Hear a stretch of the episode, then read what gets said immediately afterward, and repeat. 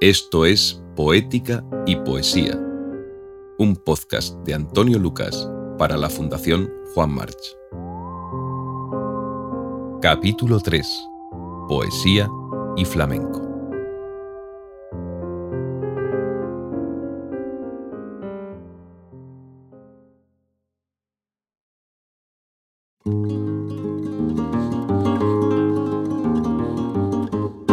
Nadie tan libre de vivir como el que canta, dice José Manuel Caballero Bonal, refiriéndose al cante hondo en una carta escrita en junio de 1981 al poeta José Ángel Valente. La historia moderna de la poesía y la no menos moderna historia antigua del flamenco han discurrido a lo largo del último siglo y medio en paralelo, como los raíles de un tren, a veces con complicidad y en otras tantas ocasiones sin reconocerse, pero a compás. Desde que Antonio Machado Álvarez, conocido como Demófilo, publica en 1881 su colección de cantes, la relación natural entre las letras flamencas y el poema encuentra su primer vínculo real, demostrable, practicable, casi científico.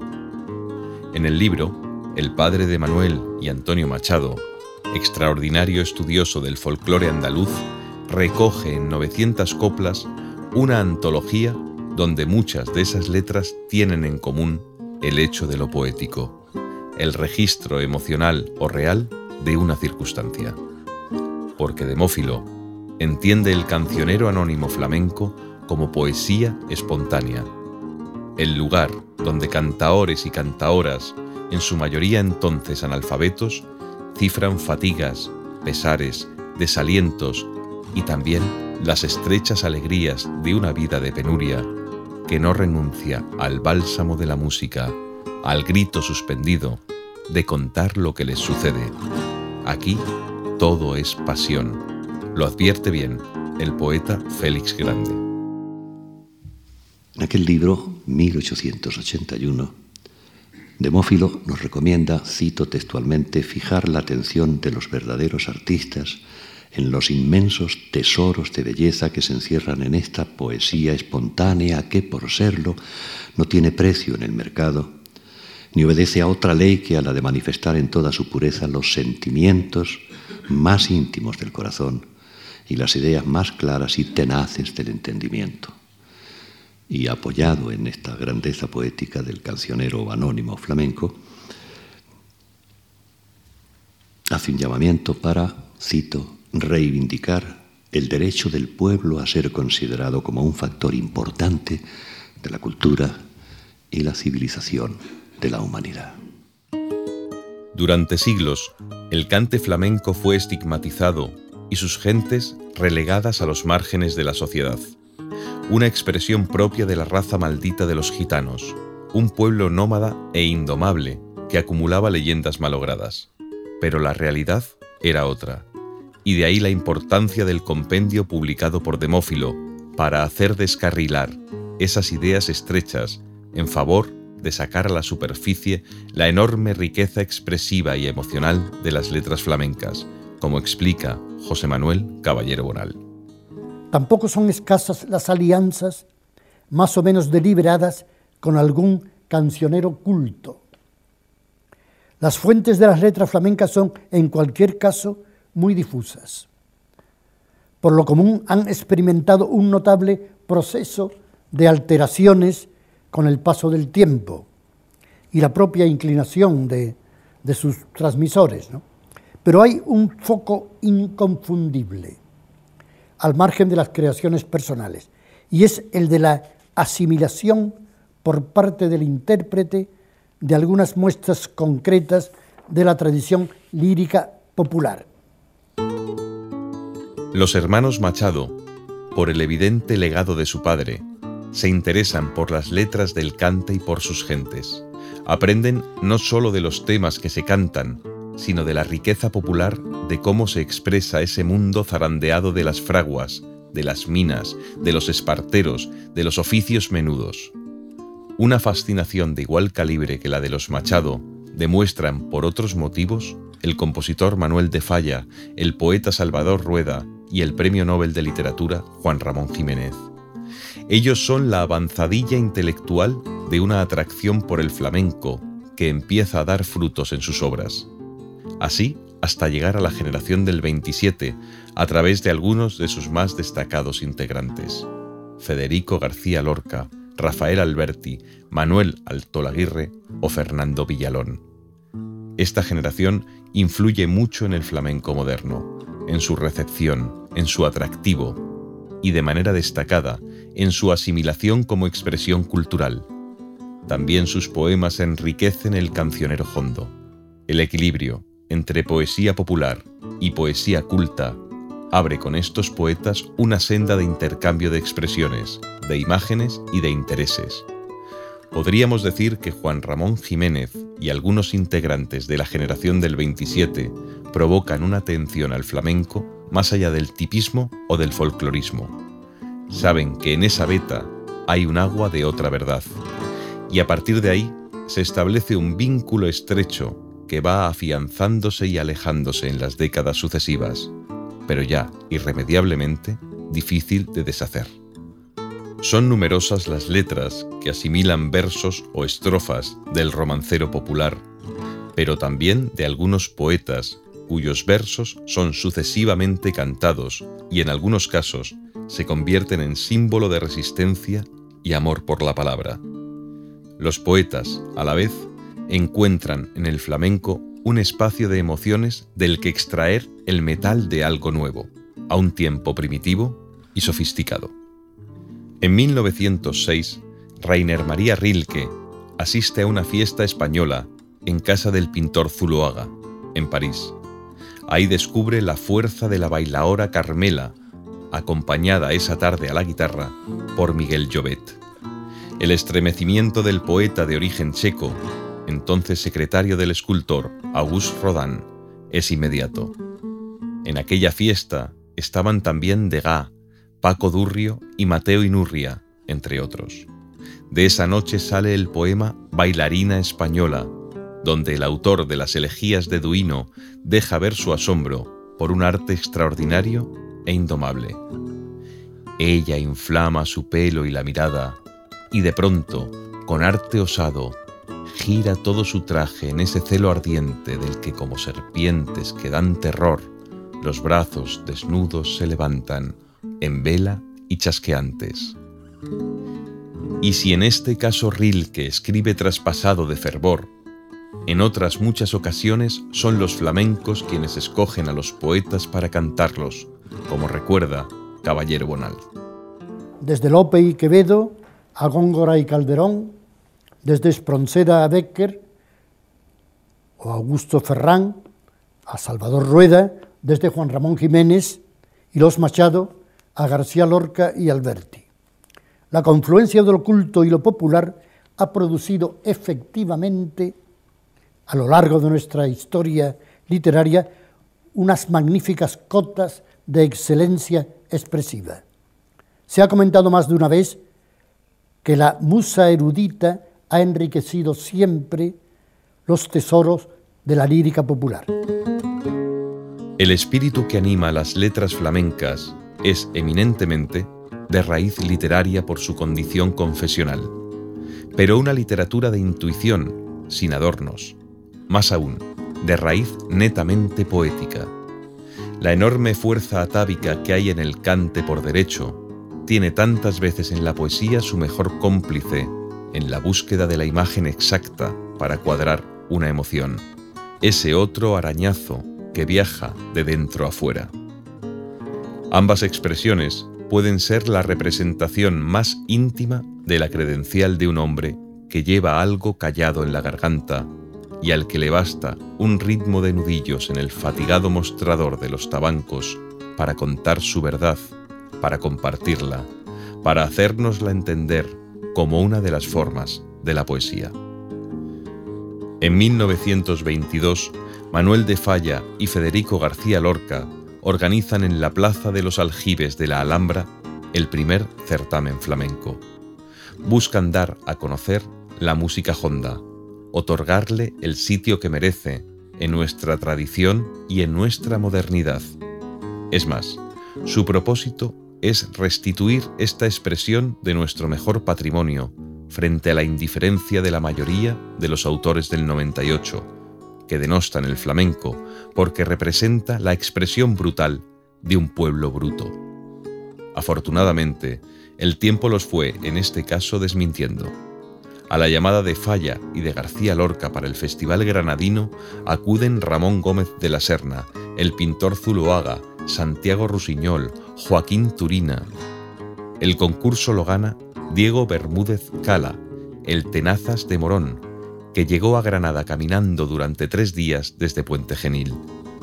Pero de quien más se habló en aquella jornada fue de un niño de 12 años llamado Manolito Ortega, tiempo después sería el gran faraón del cante flamenco, Manolo Caracol.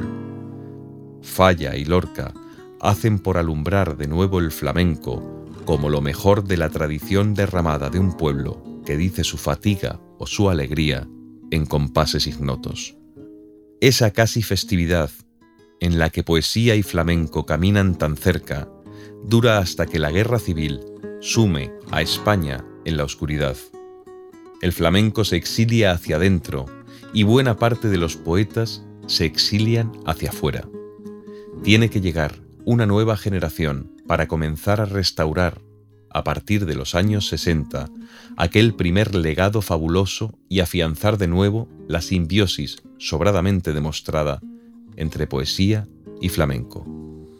Los jóvenes poetas de entonces, como José Manuel Caballero Bonal, Fernando Quiñones, Ricardo Molina o Félix Grande, no solo buscan los vasos comunicantes entre poema y cante, sino que estudian a fondo las raíces del flamenco, sus orígenes, su latente misterio y verdad.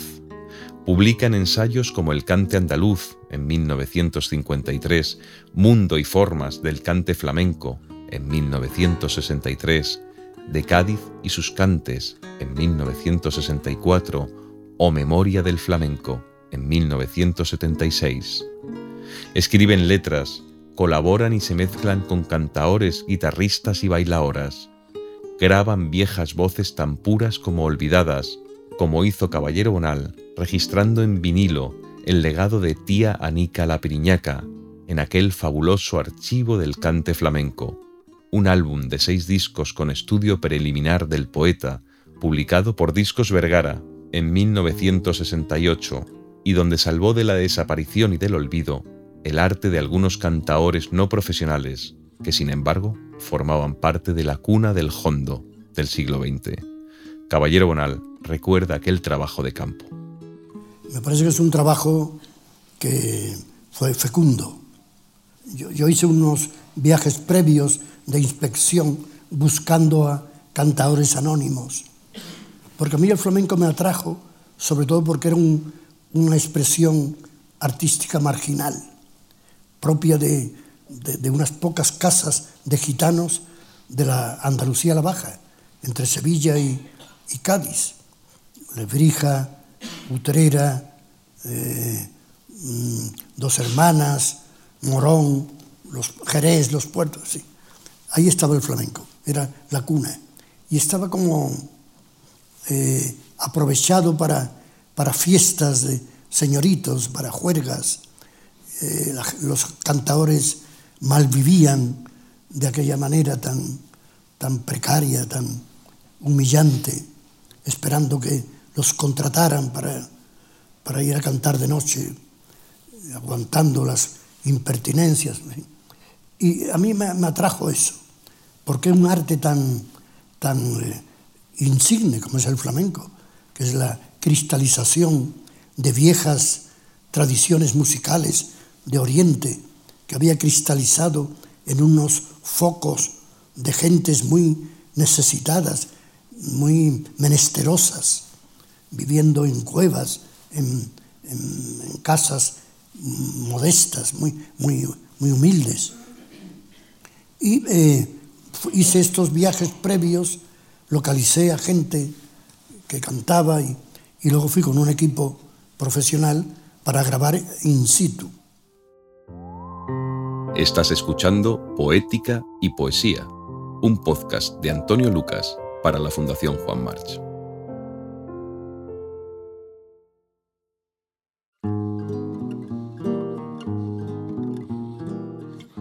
Algunos años después, otro poeta Fernando Quiñones, actualiza maestros y maestras del cante y del baile en su programa Flamenco de televisión española entre 1974 y 1977.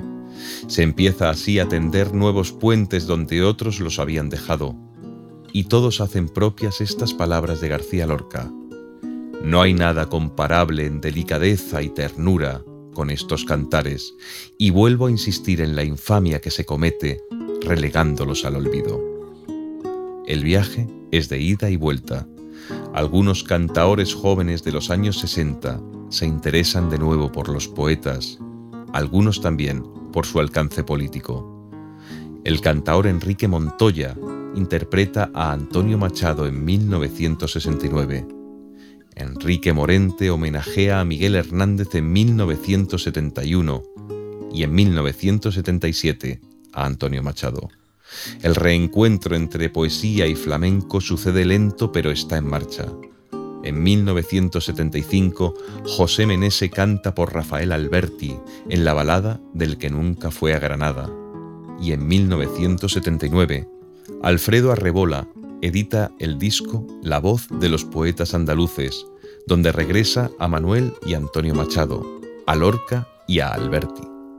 Ese mismo año, Camarón de la Isla rompe las costuras del canon flamenco con la leyenda del tiempo, donde ya desde el título hay un homenaje explícito a Federico García Lorca, adaptando un poema de una de sus piezas de teatro inacabadas, El Público, además de la llameante versión de la tarara que incluye en el disco. Y a partir de entonces, con la democracia en marcha, se abren las compuertas para que fluya un agua renovada por donde navegan felizmente, imparables, de nuevo, la poesía y el flamenco la exquisita cantaora onubense Rocío Márquez es un buen ejemplo actual de esta simbiosis y de su próspero porvenir.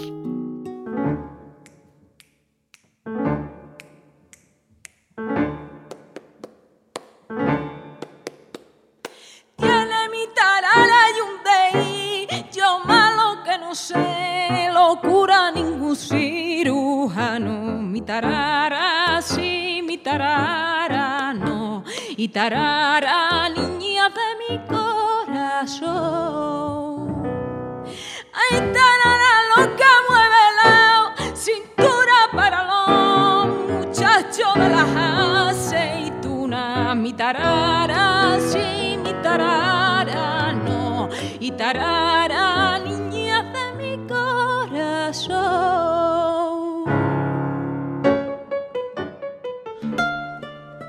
Otra de las referentes principales del flamenco de hoy, Carmen Linares, también es parte de esta expedición, donde poesía y cante se buscan, se inflaman, se acunan, se incendian.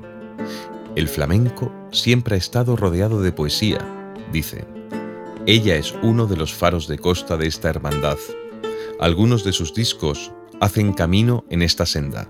Canciones populares de Lorca en 1993, Un rato un minuto, un siglo en 1998, Poeta en Nueva York en 2007, pero entre ellos destaca un monumento excepcional, de raíces y alas, donde se abre el alma con los poemas de Juan Ramón Jiménez y lleva un paso más allá, el flamenco y al poeta.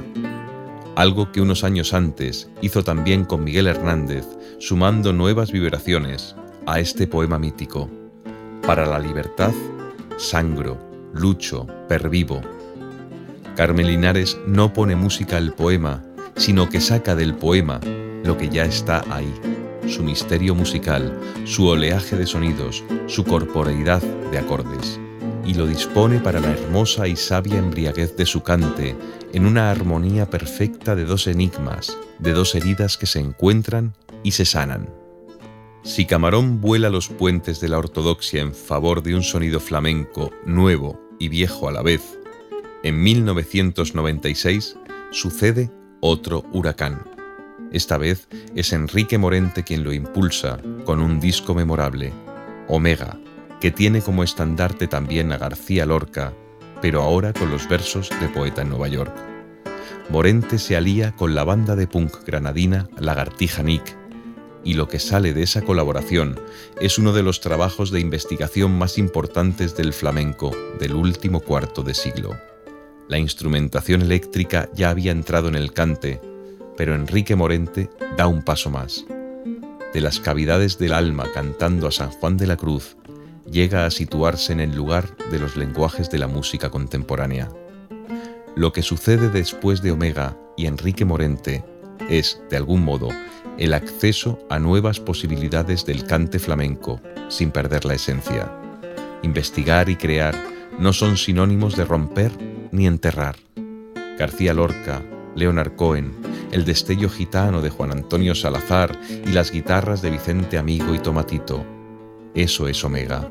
Eso y una fuerza de Heiser que sale de la Lagartija Nick y sus estremecedores ecos percutidos. A partir de aquí se abren de nuevo las compuertas. El flamenco espera a una nueva generación de cantaores, músicos y bailaores para llevarlos hasta el lugar donde nunca antes habían estado. El cante de Miguel Poveda, Rocío Márquez, Marina Heredia, María José Yergo, Arcángel, Israel Fernández o el antiflamenco de Niño de Elche.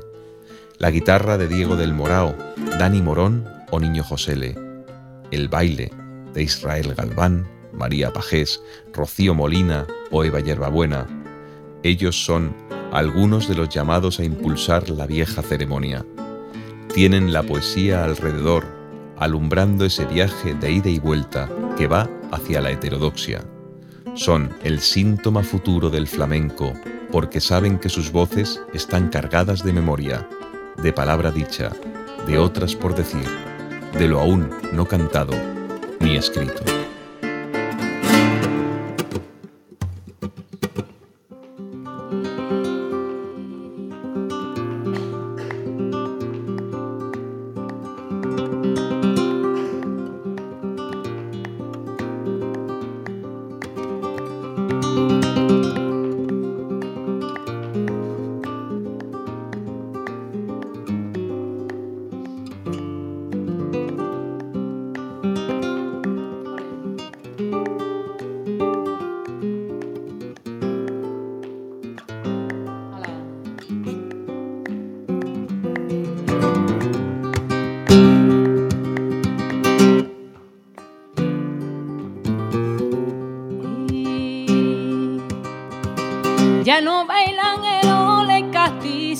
Cantan la caña, ni el polo cañí.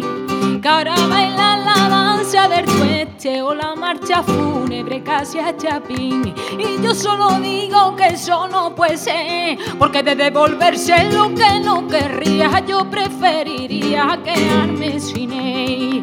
Bulería, vengan bulerías a tocarme la palma que quiero bailar. Bulería, vengan bulería, que me pide el cuerpo fiesta y alegría.